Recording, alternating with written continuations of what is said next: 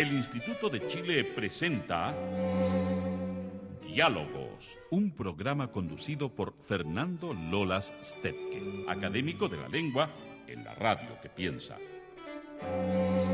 Diálogos, un programa para la promoción del cultivo, progreso y difusión de las letras, las ciencias y las bellas artes.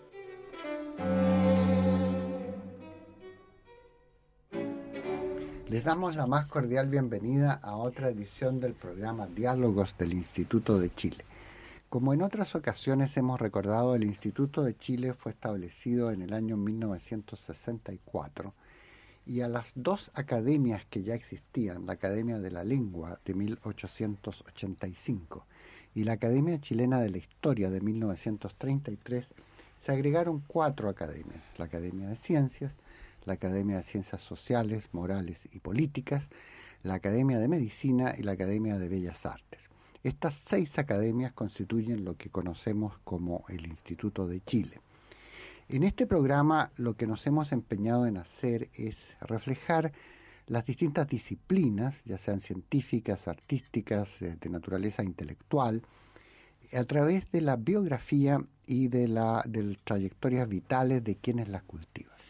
También nos hemos impuesto la tarea de dar a conocer el pensamiento y la obra de personas que, sin pertenecer necesariamente al Instituto de Chile, hacen contribuciones importantes en nuestro escenario cultural. Es así como hoy día tenemos el privilegio y el placer de saludar a la doctora Kenza El Gali, quien nos va a contar de sus eh, notables contribuciones a la lengua y la literatura hispánicas y también a sus tareas tanto diplomáticas como políticas en el Reino de Marruecos. Bienvenida, nos acompaña el consejero político de la Embajada del Reino de Marruecos, Asedin Uyar. Muchas gracias. Muchísimas gracias por la invitación, eh, profesor, y de verdad le agradecida porque en este momento también que lo, lo considero como un privilegio poder también contar un poquito mi historia y la contribución muy modesta y el recorrido que he podido tener. Pues ya yo soy, eh, antes de ser embajadora, también fui catedrática en la universidad, en el departamento de hispánicas y acercarme al mundo hispánico fue ya una, un deseo desde muy, muy lejano. Así que a los 15 años empecé a estudiar la lengua española, me especialicé en el instituto, en la universidad. E incluso mis, eh, en eh, los estudios superiores, incluso doctorándome entre Rabat y la Universidad Autónoma de Madrid. Y pues el hispanismo para Marruecos también tenemos que recordar que son Marruecos tiene como 10 millones de hispanoparlantes. Y esto es muy importante porque nos consideramos como el único país árabe, musulmán y africano que desempeña este papel de nexo entre el mundo árabe, musulmán, magrebí, africano y el mundo eh, ibérico o iberoamericano. Y también lo que explica que también somos casi el único país árabe, y digo africano musulmán, que tiene el centro cultural aquí, que es el Centro eh, Cultural Mohamed VI para el Diálogo de Civilizaciones, que es el único en toda América Latina. Lo que significa de que Marruecos siempre desempeñó un papel muy importante en el continente latinoamericano, hispano también y africano. Y esto se explica desde la lejanía, que cuando los almorávides y los almohades fueron a socorrer los reyes taifas en la península ibérica, y luego con la decadencia y la toma de Granada en 1492 que llegaron los españoles al continente, pues llevaron con ellos guerreros, artesanos, mujeres árabes y también musulmanas y también de influencia marroquí. Así que la presencia, decimos marroquí, está fuerte en este continente en varios países. Hablando del recorrido y la tarea que intenté desempeñar más, además de ser profesora en la universidad, también escribía. Fue siempre muy intrigada por la letra. Y nosotros en la Universidad de Fez, digo yo, hemos estudiado, hemos tenido esta curiosidad por América Latina, a partir de los años 80, cuando me tocó ser estudiante, de que en este momento conocíamos ya a Julio Cortázar, Gabriela Mistral, Pablo Neruda, Jorge Luis Borges y otros varios, y Gabriel García Márquez y otros. La tarea nuestra fue cómo traducir o cómo hacer este nexo a través la traducción y a través de la literatura. Así que tuve que escribir y eh, también que traducir eh, varias obras que intentaban un poquito relacionar los dos mundos. Y bueno, fue esto, pero igual siguiendo el campo de la literatura, esta preocupación, este eh, deseo de acercarse a América Latina, también en el eh, cuando ni siquiera cuando fui vicealcaldesa de FES, una de las tareas que hice y, eh, hoy cumple como cuatro o cinco años esta actividad fue invitar desde el municipio de FES a los embajadores de Latinoamérica en Marruecos y hemos incluso inaugurado un gran parque en Marruecos que se llama Parque América Latina. Y esto existe. También en el Congreso, cuando fui también vicepresidenta del Congreso de Marruecos, la tarea que hice fue encargada de la coordinación de los trabajos del proyecto legislativo de Marruecos con países de América Latina. Así que el Congreso de Marruecos fue o tenía el, estatuto de observador ante el Parlacén, que tiene sede en Guatemala, ante también el Parlamento andino, que tiene sede en Colombia, el Parlatino. Mm en Panamá y el FOPREL en Nicaragua. Este acercamiento con América Latina también en mi carrera se coronó por la estadía de ser embajadora, de ser embajadora nombrada en Chile en 2016. Sin embargo, también la tarea que tengo aquí como embajadora es cómo hacer llegar Marruecos a Chile, como y a los chilenos. Más he encontrado que hay un interés por Marruecos, hay turismo que se ha ido a Marruecos pero igual hay otras curiosidades que se están desarrollando. Y es lo más importante también, un poquito lo que me tocó hacer cuando llegué. Estoy, estaba casi terminando un libro mío que se llama Mujeres que huyen del harén. Pero cuando llegué, encontré que hay un desconocimiento de una cierta ignorancia, no a todos los niveles, pero también hay una ignorancia en parte de no solo ah, en la élite, pero también en, en, en, la masa, entre los estudiantes, entre los medios de comunicación, dependen sobre Marruecos y, y sobre las cuestiones que también preocupan Marruecos y por lo cual ya empecé a escribir un libro también que casi va a salir. Sobre todo es un libro que habla de mujeres sin voz, mujeres en los campamentos de Tinduf. Cuando ya llegué y vi cómo la gente no conoce una cuestión muy importante, es la cuestión del Sahara marroquí. Esta cuestión que la gente ha escuchado muchas cosas falsas de los separatistas o de los aliados del Polisario que recorrían por América Latina. Y una de las grandes digo, dificultades e infamias y mentiras es sobre la situación, porque estos son campamentos que están fuera de Marruecos, campamentos donde las mujeres están padeciendo muy unas situaciones muy difíciles, donde hay un abuso tremendo de derechos humanos, donde los campamentos están blindados por tanques y que la gente no puede salir ni tampoco tienen ni estatuto de refugiados, sino gente que están llevados fuera del territorio marroquí reclamando una cosa falsa, injusta, animados por otros tercios. Y por lo cual digo que mi deber también como intelectual, tengo que hacer llegar esto al mundo intelectual, al mundo académico y últimamente en el Consejo de Seguridad también. Ya Marruecos en el, en el 2007 presentó un proyecto de autonomía. Este proyecto también bajo la soberanía marroquí que da todos los derechos a la, regionalización, a que las regiones de Marruecos y estas autonomías donde el pueblo puede ejercer sus derechos como están en la región del norte, como del sur, como del centro, y que el Consejo de Seguridad y la comunidad internacional calificó de justa, de duradera, de viable y seria. También lo que fue últimamente considerado de la misma manera con 13 votos a favor y solo 13 eh, abstenciones incluso.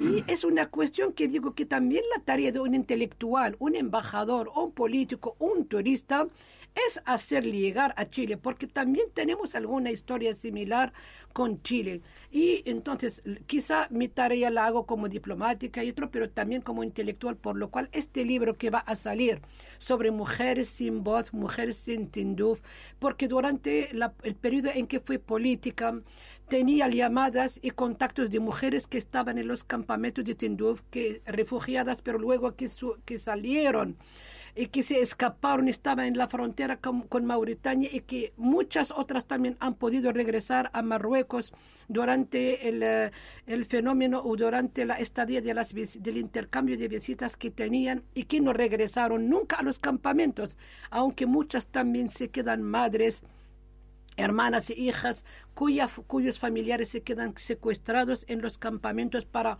asegurar que su vuelta y estas mujeres como hablaban, como lloraban, como cuentan el drama diario que viven, como lloran la tristeza que están pasando en los campamentos de Tinduf, me interpeló, me, conmovió.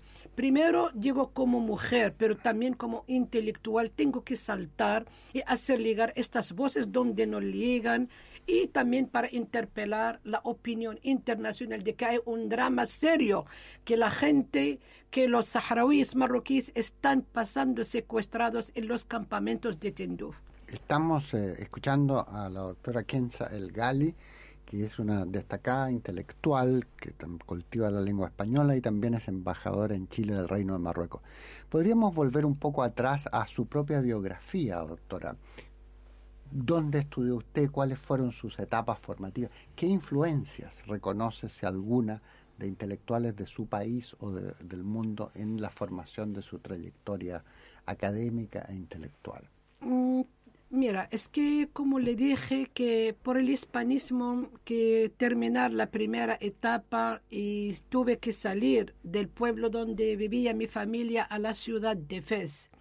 Y la segunda lengua que nos eh, dedicaban para estudiar fue el inglés o el español. A mí me tocó estudiar el español, pero en aquel momento le estoy hablando de 1979, 1980 de que también había una élite que quiso estudiar o que quieren estudiar más el inglés que el español y que en aquel momento, aunque somos 10 millones hispanoparlantes también, la gente en el norte de Marruecos y en el Sáhara marroquí, yo les estoy hablando del centro de Fez.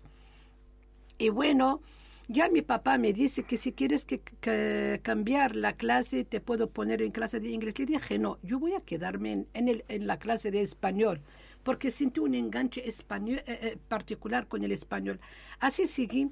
Y el segundo, el año siguiente, eh, que ser tan la primera de la clase, me dieron también una beca para estudiar en el, en el instituto más, más grande y más famoso de Fez, que es el Liceo Muleidris, el Instituto Muleidris, donde incluso estudiaba la élite de Fez, incluso estaba Lioté en este instituto antes. Así que, de, y ahí salí para tener el bachillerato fue a la universidad, pero igual en 1986 salí la primera de todos los departamentos de hispánicas de Marruecos, fue recibida por el rey Hassan II, el padre del actual rey, que recibía a la élite todos los primeros de sus departamentos y sus ramas en todo Marruecos.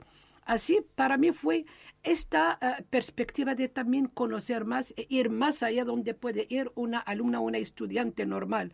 Esto eh, abrió ante mis ojos la, investigación, la curiosidad para América Latina, sobre todo que en 1986 que hice la licenciatura mía fue sobre la problemática de los intelectuales indigenistas en América Latina y uno de los casos que de los casos que estudiaba fue Ciro Alegría, José María Arguedas, Juan Rulfo, fueron estos también el túnel de Jorge Sabato, fue esto, entonces estos intelectuales que Jorge Luis Borges con su libro El Aleph, también donde habla del mundo árabe, del mundo musulmán, y entonces encontrábamos que hay nexos entre este mundo, así que fue influenciada por esos autores, también Gabriel García Márquez, que lo hemos leído, y esto siempre intentaba un poquito formar un grupo de estudiantes que nos interesábamos por América Latina, pero también de la influencia de la España que es muy cercana. También hemos estudiado toda la producción de la generación del 98,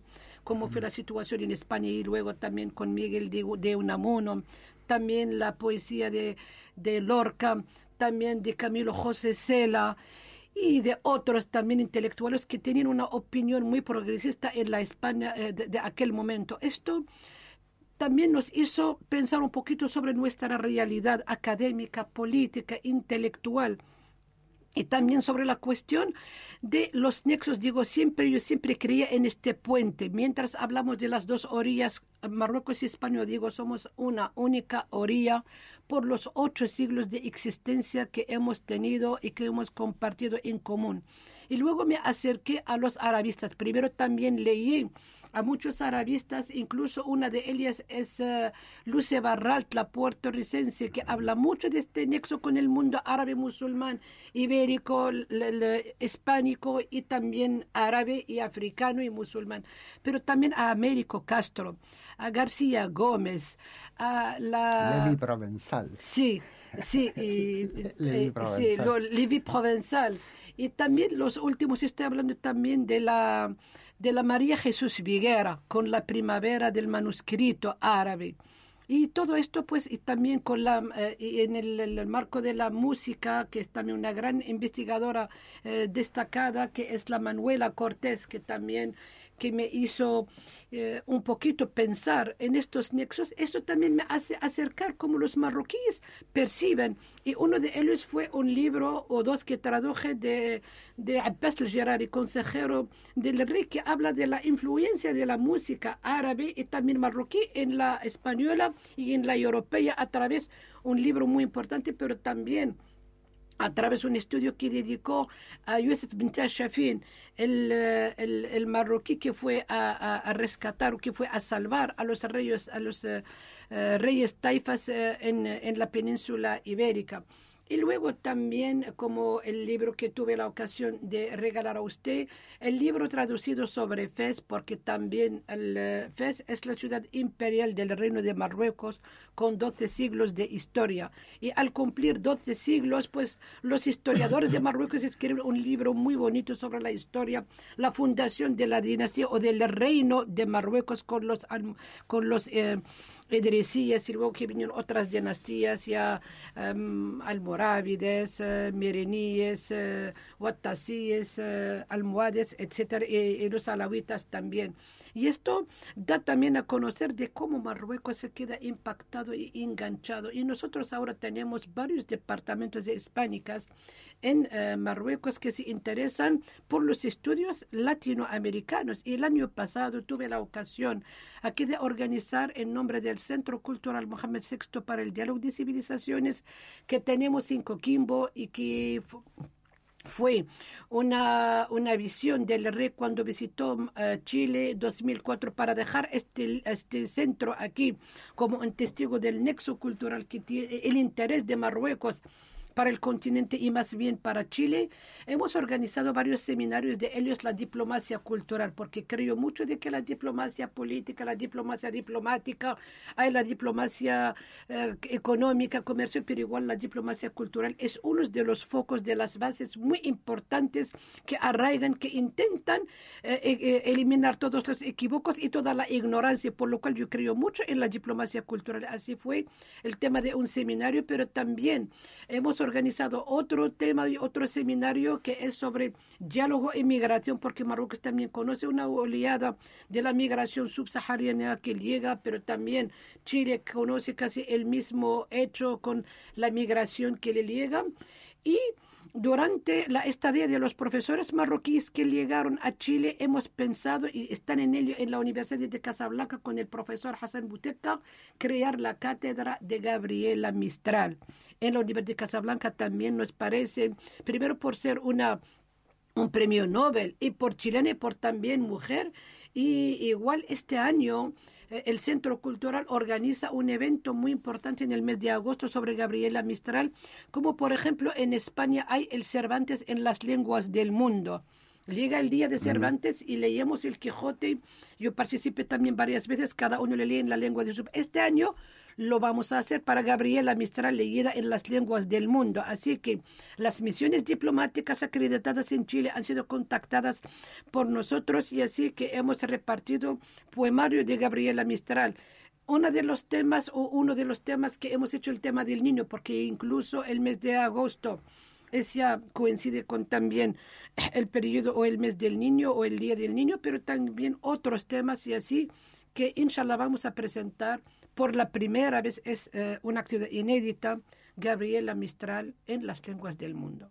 Es una excelente iniciativa. ¿Y cómo fueron también sus estudios en, en Madrid? Entiendo que usted estuvo eh, estudiando y doctorándose en la Universidad Autónoma. Sí, es que también la relación con Madrid, cuando ya fui a estudiar el tercer ciclo en Rabat en la Universidad Mohammed V, pues la, nuestra profesora, que está ahora también embajadora en Panamá, una gran profesora, Umama Awad, ella coordinaba un seminario al cual invitaba a figuras internacionales para eh, enseñarnos eh, estos datos y también el impacto que puede tener la cultura hispánica en la marroquí. Uno de los profesores que vinieron fue el profesor Bernabé López García, un gran especialista en el Magreb, en Marruecos, pero también en la cuestión migratoria, que también escribió o fue coordinador del Gran Atlas de Migración y me, eh, propone una idea, me dice, yo veo que usted está muy interesada pero le podemos ofrecer una beca para hacer un estudio que todavía es inédito, es la migración femenina marroquí en España. Y le damos una beca, usted puede, puede, dije que sí. Así incluso yo tenía cuatro hijos porque ya me casé como a los 15, 16 años y tenía ya mi familia, pero igual opté para ir. Hice este, esta beca de tercer ciclo de la investigación sobre la mujer marroquí emigrante en España y al tener el tercer ciclo también ya me inscribí en el doctorado y esto también fue el contacto con varios profesores que también me ayudaron, me impactaron de ellos, como dije, el director, el director de mi tesis doctoral que fue Bernabé López García, pero igual eh, Miguel de la Ramendi, el director de la Escuela de Traductores, también la, la otra profesora Ramírez, y muchos antropólogos, porque también lo hice desde una perspectiva de antropología, la tesis doctoral mía. Así que me acerqué a, a través de estos profesores al departamento de, y estudios de la antropología para poder enfocar mejor mi, mi, tema de estudio y eso también me permite estar en contacto con otros profesores y otras ramas en la Autónoma de Madrid. Eso también fue quizá otra etapa en mi vida que me permitió estar analizando más allá de lo que está pasando en Marruecos o la cuestión femenina marroquí, sino pensar también un poquito hacer estas similitudes entre las mujeres inmigrantes en España, porque también en los años 80 España conoció un boom entre guiones de inmigraciones de mujeres latinoamericanas y intentaba un poquito ver cómo se diferencia la migración marroquí de la diferencia y había incluso, yo la vi muy estructurada la latinoamericana, en aquel momento en España había ONGs, ellos también tenían una, una facilidad, por ejemplo, de la lengua, y de varios factores que comparten con España, pero también eh, desde muy cerca tuve que acercarme a la migración femenina marroquí para ayudar porque también había migraciones, había una, una falta de integración en algunos sectores, y pero por el activismo de las asociaciones pues lograron formar uh, eh, ONGs y formaron dialogar con el, las autoridades del gobierno español. Han hecho cosas positivas, así que también lo que hizo que también España uh, tuvo que recorrer a varios procesos de regularización de las migraciones y que las, las mujeres también marroquíes han sido protagonistas porque también su migración fue una nueva migración, que no es la migración antigua de la reagrupación familiar, sino mujeres pioneras de su proyecto. Eso también atizaba más mi curiosidad para estudiar la cuestión de género y la presencia de la mujer marroquí dentro del país y fuera. Ese, ese fue el tema de su trabajo doctoral en la Universidad Autónoma, la, la, influencia de la mujer marroquí migrante en España. En, España. Y muchas de estas personas que migraban probablemente después retornaban a Marruecos porque también existe una migración que es transitoria, personas que van a otro país y después vuelven al propio. Sí, mira, es que para no muchas, porque igual que digo que son mujeres, la, la, segunda etapa, esta de las mujeres que fueron pioneras de su proyecto migratorio, son mujeres jóvenes que normalmente la mayoría se instalaron en España. Unas quizás salieron a, a Francia porque también fue la primera destinación de la migración marroquí como Holanda y Bélgica. Pero ya fue una migración preparada sobre todo y se instalaron, al, al, principio les fue difícil porque casi la mayoría ocupaban sectores vulnerables como la hostelería, los servicios, pero igual al regularizar su situación, porque incluso unas que fueron de manera, diría yo, clandestina, irregular, sin papeles, pero al, al, instalarse regular, hicieron un proyecto de vida. Y esto fue muy importante en, en la medida en que los recursos que estas mujeres ganaron también fueron y cayeron sobre la sociedad de origen. Fueron unas mujeres que tenían una relación, una vinculación, como lo están teniendo también las latinoamericanas. Siempre la divisa, que también una de las... Sí, vuelven al país de origen, pero es una vuelta periódica, no es una, una vuelta definitiva, sino periódica. Y por lo cual este nexo, lo que hace también que país Marruecos es un país muy abierto, muy cosmopolita, porque tiene como 5 o 6 millones de inmigrantes fuera del país. Es también la entrada a la Europa y a la África. Son solo 14 kilómetros que les separan de España. Estas mujeres migrantes también sirvieron de nexo entre mujeres marroquíes también españolas y europeas, diría yo, por también la migración que está en España. Esto fue un factor positivo, así que también eh, una de las famosas mujeres escritoras, Fatima al-Mernisi, que falleció hace casi dos años. Ella también tuvo el gran premio del príncipe de Asturias y hablaba de la situación marroquí. Intentaba también un poquito compararla con la europea, con la española. Y así esta migración, diría yo, que sirvió de nexo muy importante y llevó cosas buenas, pero también tuvo que llevar de Marruecos a España la cultura marroquí, la tradición y la convivencia también. Vamos a hacer una breve pausa en nuestra conversación con la doctora Kenza El Gali y retomamos en unos minutos.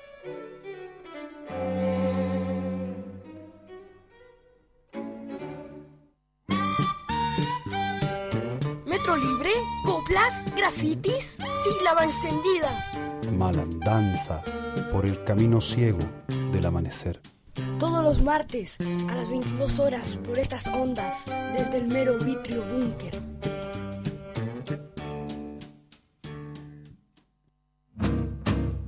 Yo creo en la Radio Universidad de Chile, porque... Soy Doris González Lemonao, vocera nacional de Ucamau, y quisiera enviarle un saludo a todos y todas quienes hacen parte del equipo de la Radio Universidad de Chile. Yo escucho la Radio Universidad de Chile porque aporta al debate, aporta información, eh, tiene programas muy interesantes que nos ayudan a tener además una mirada eh, certera de lo que está ocurriendo en nuestro país, nos entrega argumentos para el debate y en ese sentido Radio Universidad de Chile también se ha convertido en un espacio de, digamos, de, entregar información a las organizaciones, a la ciudadanía y al pueblo en general. Y es por eso que es tan importante esta herramienta. Los medios de comunicación tienen que entregar la información idónea, tienen que trabajar al servicio también de las comunidades y entregar la información relevante y correcta, no prestarse al gran monopolio que hoy día tienen los medios de comunicación. Por eso yo escucho Radio Universidad de Chile. Radio Universidad de Chile, la radio que piensa, una radio pública para Chile.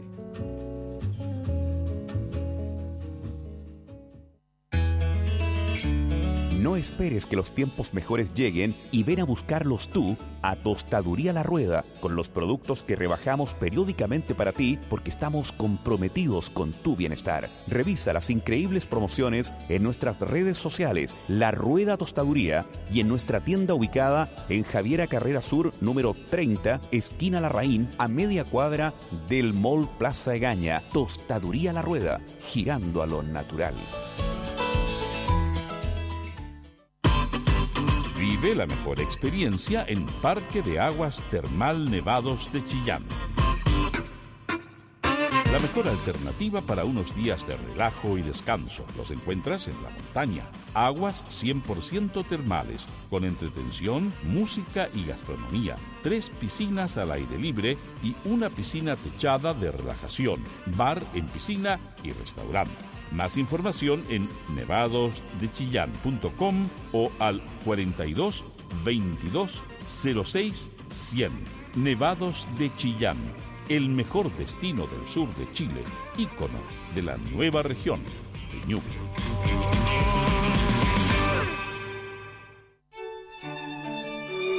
En Radio Universidad de Chile estás escuchando Diálogos, un programa del Instituto de Chile para la promoción del cultivo, progreso y difusión de las letras, las ciencias y las bellas artes. Retomamos la conversación con, la doctora Kenza El Gali, embajadora en Chile del Reino de Marruecos y una destacada cultivadora de las letras hispánicas. Eh, ¿Cómo es la recepción de la lengua española en el Reino de Marruecos hoy? ¿Existe una eh, simpatía? ¿Existen cultores? Porque me imagino que la lengua francesa es la lengua predominante en, los ambientes eh, educado o, existe una paridad, digamos? Mm, mira, es que ya como digo que para explicar primero por qué el francés y por qué el español, porque Marruecos es un país que nunca fue colonizado, pero en 1912 fue bajo el protectorado español y francés. Españoles fueron en el norte y en el sur de Marruecos y Francia en el centro. Sin embargo, la desde su llegada a Marruecos, los franceses la primera cosa que hicieron fue cultivar su cultura y su lengua y por lo cual es la primera lengua extranjera. Sin embargo, el español ocupa una parte muy importante, un rango interesante que le digo que somos más de 10 millones hispanoparlantes, casi el tercio de la población. Tenemos los, quizá la cifra más alta de los Cervantes en el mundo o la segunda más alta en el mundo tenemos más de 13 departamentos de hispánicas. E incluso entonces esto eh, también en la Asociación eh, Internacional de Estudios Hispánicos estamos ocupando la vicepresidencia, también se realizan foros en Marruecos, así que el español muy presente, también tenemos la, la, la misión española, colegios españoles en Marruecos. Es decir, que esta cercanía, y tenemos también, como digo, por ejemplo, en las publicaciones, en los premios de la traducción que el Ministerio de Cultura otorga anualmente, siempre hay obras de traducción y de producción en lengua española. Tenemos un profesorado muy importante y departamentos de hispánicas, pero también, como siempre decía cuando estaba en Marruecos, diciendo que además de los Cervantes, de los departamentos de hispánicas de la producción, teníamos que ir cultivando más, dándole más interés y siempre cuando lo hablaba con los amigos españoles en Marruecos, digo, mira, el español estamos bien, tenemos una producción anual, pero también hay que fomentarla más quizá con periódicos, quizá más con programas de televisión, más aunque hay programas, pero hay que, multiplicarlo. Yo creo que el español, y por lo cual también el interés por América Latina, que es el nexo España, Marruecos y América Latina, hay una producción. Sin embargo, yo creo que todavía tenemos que que ir cultivándola más, aunque Marruecos, como le digo, es el, el, único país árabe y africano que tiene más hispanoparlantes, más producción literaria, cultural y relación con el mundo ibérico el mundo hispánico. Sí, además que, bueno, el español es una lengua internacional también, hay más de 500 millones de hispanohablantes en el mundo es difícil, sin embargo, superar, por así decir, el carácter de lengua franca que tiene el inglés en, en, las áreas de la ciencia. De hecho, cuando yo ingresé a la Academia de la Lengua en Chile, fue mi tema de mi, de mi disertación, no solamente la lengua, sino la narrativa, por así decir, de, de las ciencias, que, que, todas son disciplinas, son discursos. Entonces, pero obviamente las cosas que se pueden decir en español a veces no se pueden decir en otras lenguas, como todas las lenguas tienen su idiosincrasia. Eso sí. Y lo que se puede.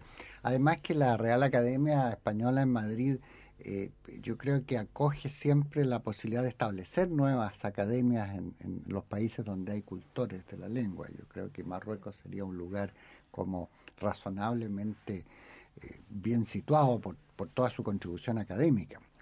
Yo no sé cómo, cómo ve usted esa...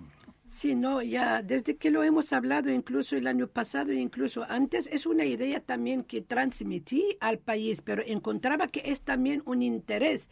Y por lo cual cuando por la última visita que tuvo la red de España a Marruecos, que también un gesto muy simpático y muy importante de su, de su parte fue también recibir y reunirse con la, el cuerpo docente hispano en Marruecos. Y uno eh, en Marruecos, profesores, académicos, y uno de los temas fue también cómo fomentar el interés también por a través también la Real Academia, eh, la Academia Española, una presencia y incluso le digo, había un proyecto en Marruecos que todavía no se ha concretado, pero creo que está en proceso en Tánger o en el norte de Marruecos de esta eh, universidad eh, mixta entre España y Marruecos para más fomentar la lengua española y la educación y la enseñanza, pero a través esto de la Academia de la Lengua Española en Marruecos sería un ah, paso muy importante y Marruecos está abierto, pero igual nosotros aquí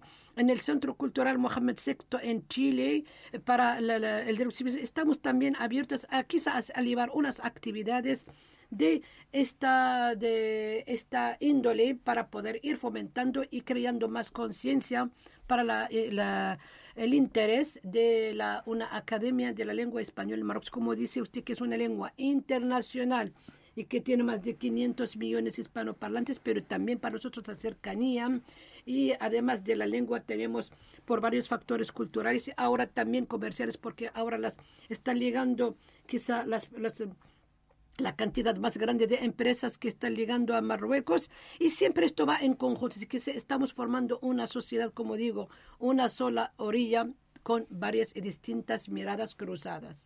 Bueno, en, antiguamente cuando uno hablaba de la lengua castellana o española, que ya don eh, Sebastián de Covarrubias decía en 1611 que la lengua era español o castellano. y bueno, tenemos una tradición política compleja en la península sobre la existencia de otras de otras lenguas. Pero el tema más eh, crucial ha sido siempre que España ha oscilado entre una cierta capacidad imperial que tuvo en los siglos XV y XVI a, una crisis que los intelectuales, justamente usted mencionaba, la, la, crisis con Estados Unidos, la pérdida de las colonias. Entonces hay una oscilación permanente entre... Pero antiguamente cuando uno hablaba del diccionario, por ejemplo, de la capacidad normativa de la Real Academia Española, no consideraba que el español hoy día es grande por Hispanoamérica, básicamente. Porque la mayor cantidad de hablantes, incluso en Estados Unidos, hay más hablantes propiamente que en. Pero eh, hoy día hablamos de una concepción panhispánica, o sea, el panhispanismo en el sentido de una lengua que va más allá de la realidad económica, política o cultural de, de, lo, de la península ibérica, que fue posiblemente el núcleo del idioma, ¿no? Entonces, hay que tomar en cuenta esas variantes. No sé qué piensa usted, profesora Cedín, de, de, de, esta que, nos ha dicho la embajadora. Bueno, yo voy a, hablar un poquito más globalmente. los hispanistas en Marruecos, eh, el grupo de hispanistas Marruecos del que la embajadora es miembro, además eminente porque siempre lo ha, lo ha defendido en el seno de un instituto de estudios eh, luso iberoamericano. Esos hispanistas lideran el hispanismo en África y en, y en toda la zona, el hispanismo tal como se, se puede entender. Pero visto que no hay una correspondencia de la parte de España hacia Marruecos en ese dominio, los marroquíes tienen nostalgia hacia España normal porque es una época en que ellos convivieron juntos en los tiempos de Andalucía.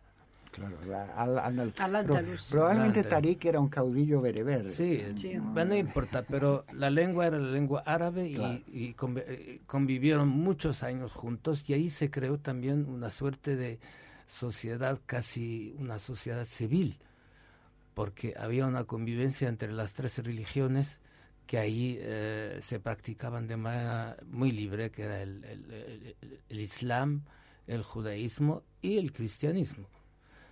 Lo que provocó que esas comunidades que convivían pacíficamente juntas tenían que inventar reglamentos sociales para reglamentar la vida cotidiana de todos los días.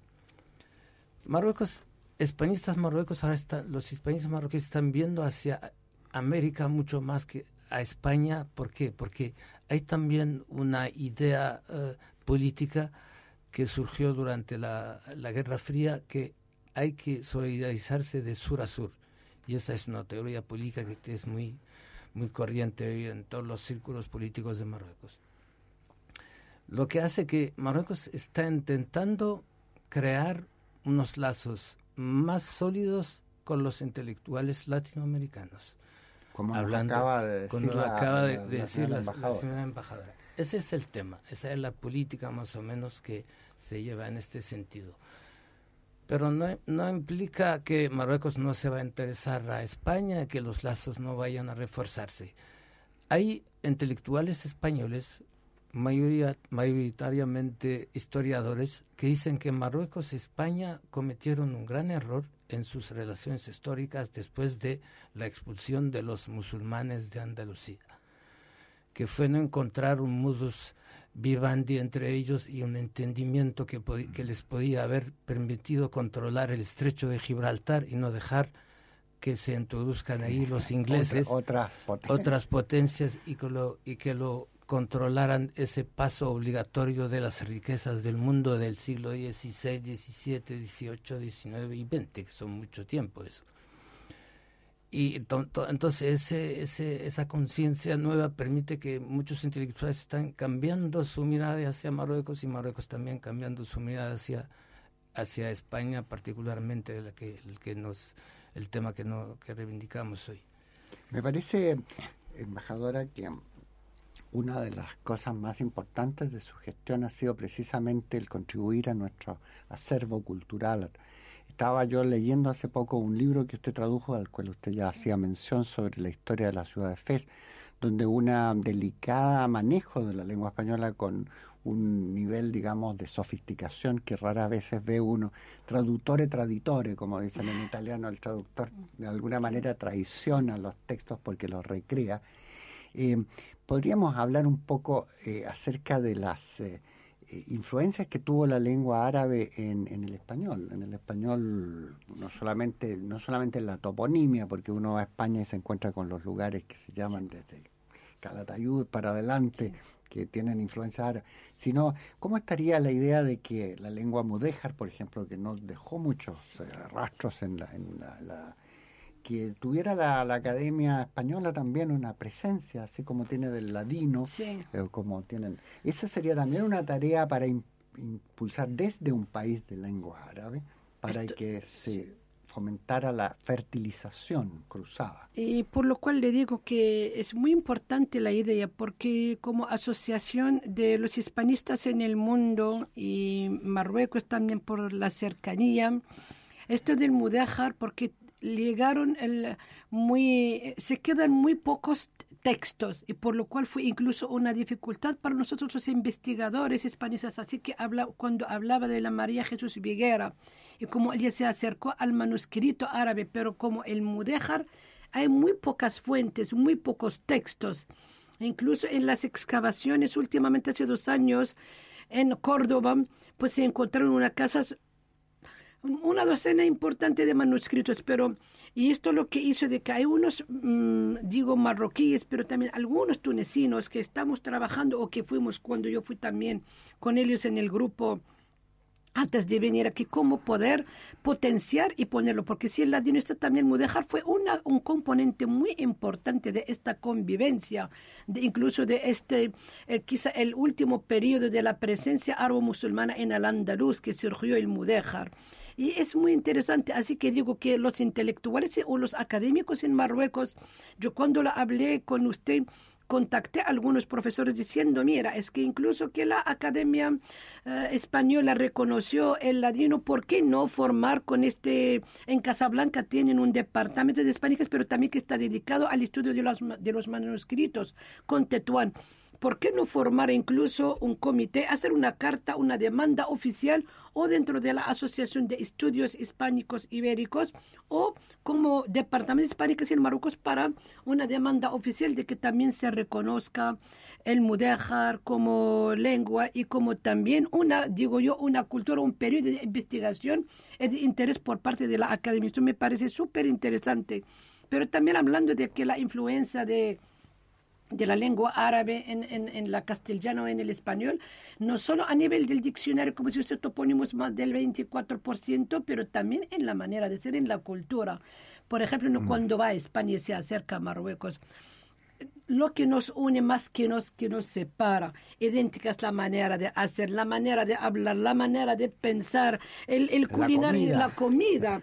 Es decir, que los mismos ingredientes y, el, el, y también este gran amor por el mar, por el producto del mar. Así que hay, es decir, como le digo, no somos dos orillas, sino una sola orilla con miradas cruzadas. Es, es interesante esto porque las lenguas, como ya decíamos antes, no son solamente el condensado de un modo de mirar el mundo, un Lebenswelt, como dicen en alemán, sí. sino también una forma de vivir.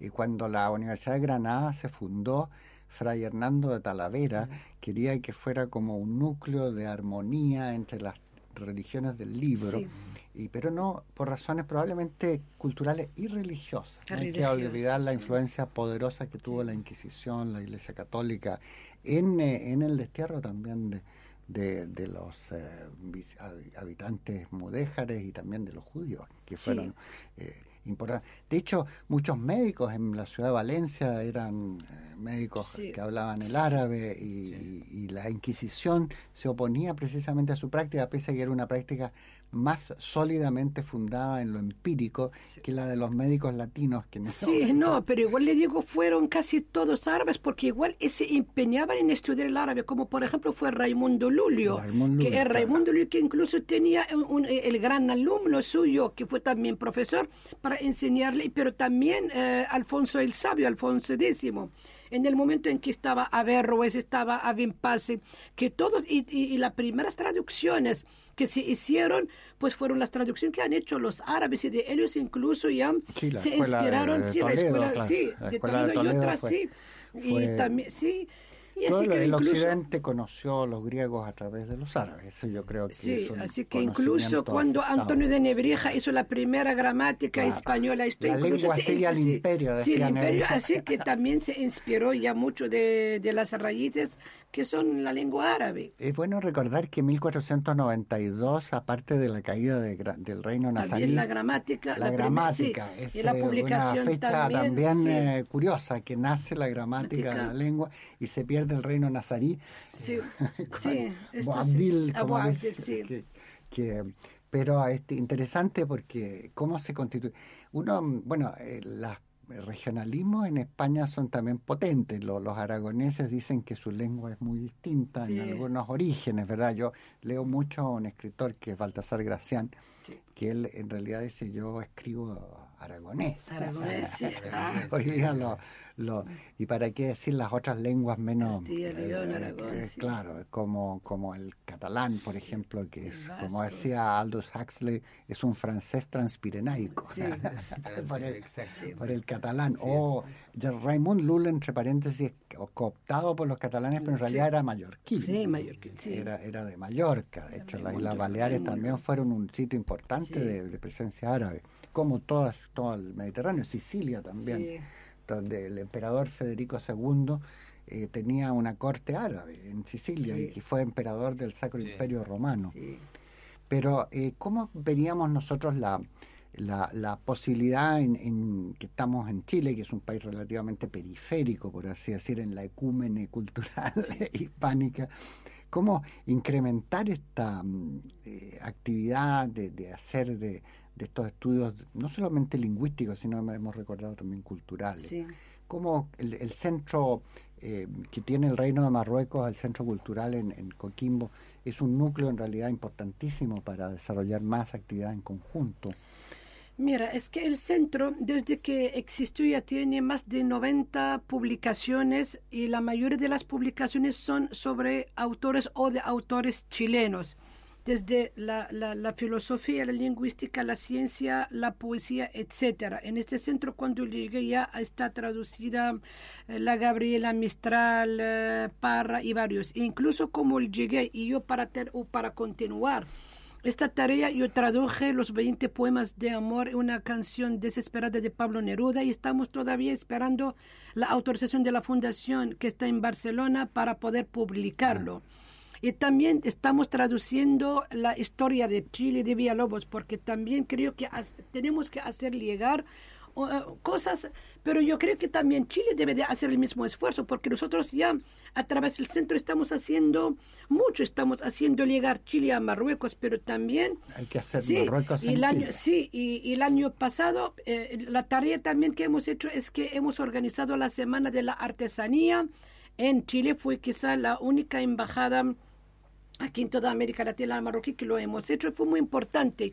Esto, más allá de la lengua, vinieron artesanos, eh, fue también demostración culinares para hacer llegar el Marruecos multifacético a Chile. Este año tenemos también la Semana Cultural, no artesanal, porque el año pasado la artesanal vino el ministro de Artesanía que inauguró y siguió las actividades. Este año vamos a tener también la Semana Cultural que viene el ministro de Cultura, pero también vamos a tener exposición de pintura, conferencias, también el estilo de la vestimenta, la culinaria eh, y, otras cosas que estamos haciendo. Así que yo creo que este centro desempeña este papel, además de invitar a, intelectuales, no solo de Chile, pero también de América Latina, porque el año pasado hemos contado con presencia de varios autores e intelectuales académicos latinoamericanos y una de ellas que fue también la, la esposa de Jorge Luis Borges para hablarnos del recorrido de su esposo, como si, la Kodama, la María Kodamo, como también ha tenido ella una presencia en Marruecos cuando fue para homenajear a Jorge Luis Borges en Marrakech. Y cuenta también este nexo, cómo desempeñaba el nexo contra el mundo hispánico, marroquí y eh, iberoamericano aquí en América Latina, pero también Digo, esto está en, en, que otros autores españoles, como por ejemplo um, Juan Guaychisolo, y que también hizo presente Marruecos, él hizo mucho para Marruecos en, en, España. Y creo que también unos latinoamericanos autores que copiaron o que se dejaron influenciar porque si la Plaza Jamal en Marrakech es patrimonio de la humanidad gracias a toda la gestión que hizo pero también no fue único, también el chileno Claudio Bravo que falleció, en, vivió y murió en Marruecos y otros. Entonces yo creo que también debe de tener esta mirada. El Centro Cultural Mohamed VI está haciendo actividades, estamos invitando, estamos hablando, estamos intentando llegar a través de varios canales, si no son los medios de comunicación y el contacto directo con universidades. Estamos intentando conectar universidades de Chile con las de Marruecos. El 28 de este mes de mayo viene un gran economista de la Universidad Abierta de Dakhla, invitado por la Universidad O'Higgins y están también con la, eh, con la, la Organización de la Francofonía a nivel regional y van a hacer un gran evento. Va a firmar convenio con la universidad, pero también para intercambiar estudiantes, dar becas y invitar a profesorado en la Universidad eh, Abierta de Dakhla, que es un ambiente en diciembre al cual participan intelectuales del mundo. Es decir, que son pasos que se están haciendo.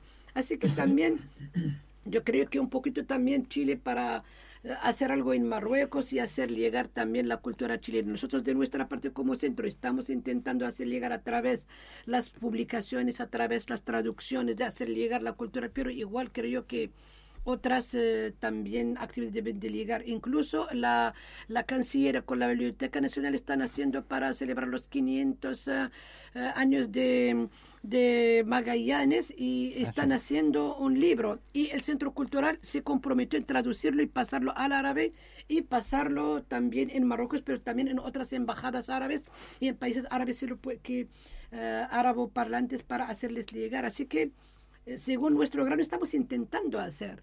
Y también en Chile hay un movimiento de personas, sobre todo mm, liderados por algunos académicos, para celebrar lo que ellos eh, consideran que son los 400 años de la formación de la universidad en Chile, no de la Universidad de Chile, sino de la Universidad en Chile, que fue como todas las universidades de la época, una formación de la Iglesia Católica. Se llamó Santo Tomás en Chile en 1622. Después de Córdoba en Argentina, esta también es muy antigua. Eh, pero sin embargo, ustedes en Marruecos pueden eh, mencionar la universidad tal vez la más antigua del mundo, ¿verdad? no sé si FES podríamos describir un poco qué fue esa universidad. ¿Era un centro de cultura religiosa? ¿Era un centro de, de para ulemas solamente mira, o que mira es que esta universidad que fue también fundada por una mujer Fatima al y es la primera universidad del mundo tiene 16 16 días antes de la que fue también fundada en Roma es que ah, la formación, estamos hablando también, como le digo, de la presencia ah, musulmana árabe en, la península ibérica, y, eso, y también esto influye en, en, la, en Marruecos de aquel momento, que fue multidisciplinar. Puedes encontrar un astrólogo que es también médico, que es poeta, que, y esto también fue esta perspectiva multidisciplinar. Había ciencia, filosofía, religión, eh, teología, había de todo, por lo cual encontramos que estaba eh, Carlo Magno que vino, que estaba también eh, Maimónides que estudió en esta universidad, que habían cristianos, judíos, había de todo que estudiaban y que venían a esta universidad para estudiar filosofía, poesía, cultura, astrología, astronomía, había de todo y por lo cual quizá la dominante fue más la teología, ahora ya tiene más papel de mezquita, de biblioteca con los, el, fondo más antiguo casi del mundo de, de, la, de la cultura y de los manuscritos árabes que les tenemos, unos que se quedan en la Escorial, pero también se queda ella con un gran fondo. Pero antes existía como esta formación multidisciplinar como universidad para varios eh, figuras destacadas del mundo que venían a esta universidad. Claro, como modelo institucional probablemente no se ha vuelto a repetir en esa misma forma, ¿no? Este, sobre todo el énfasis en los estudios teológicos entiendo que fue decisivo siempre ahora hay una, en FES, una, se llama Universidad del Qarawiyyin, que tiene el mismo nombre, pero es eh, distinto, porque la. Qarawiyyin que está en la Medina antigua, que es la, el, periodo medieval, que sigue, pero otra que está en la como en el campus universitario, donde también los estudiantes se especializan en estudios teológicos, pero es distinto, siguiendo tener la, la, el mismo nombre, pero con formación distinta, más adaptada al Marruecos del siglo XXI. Sí que es muy importante.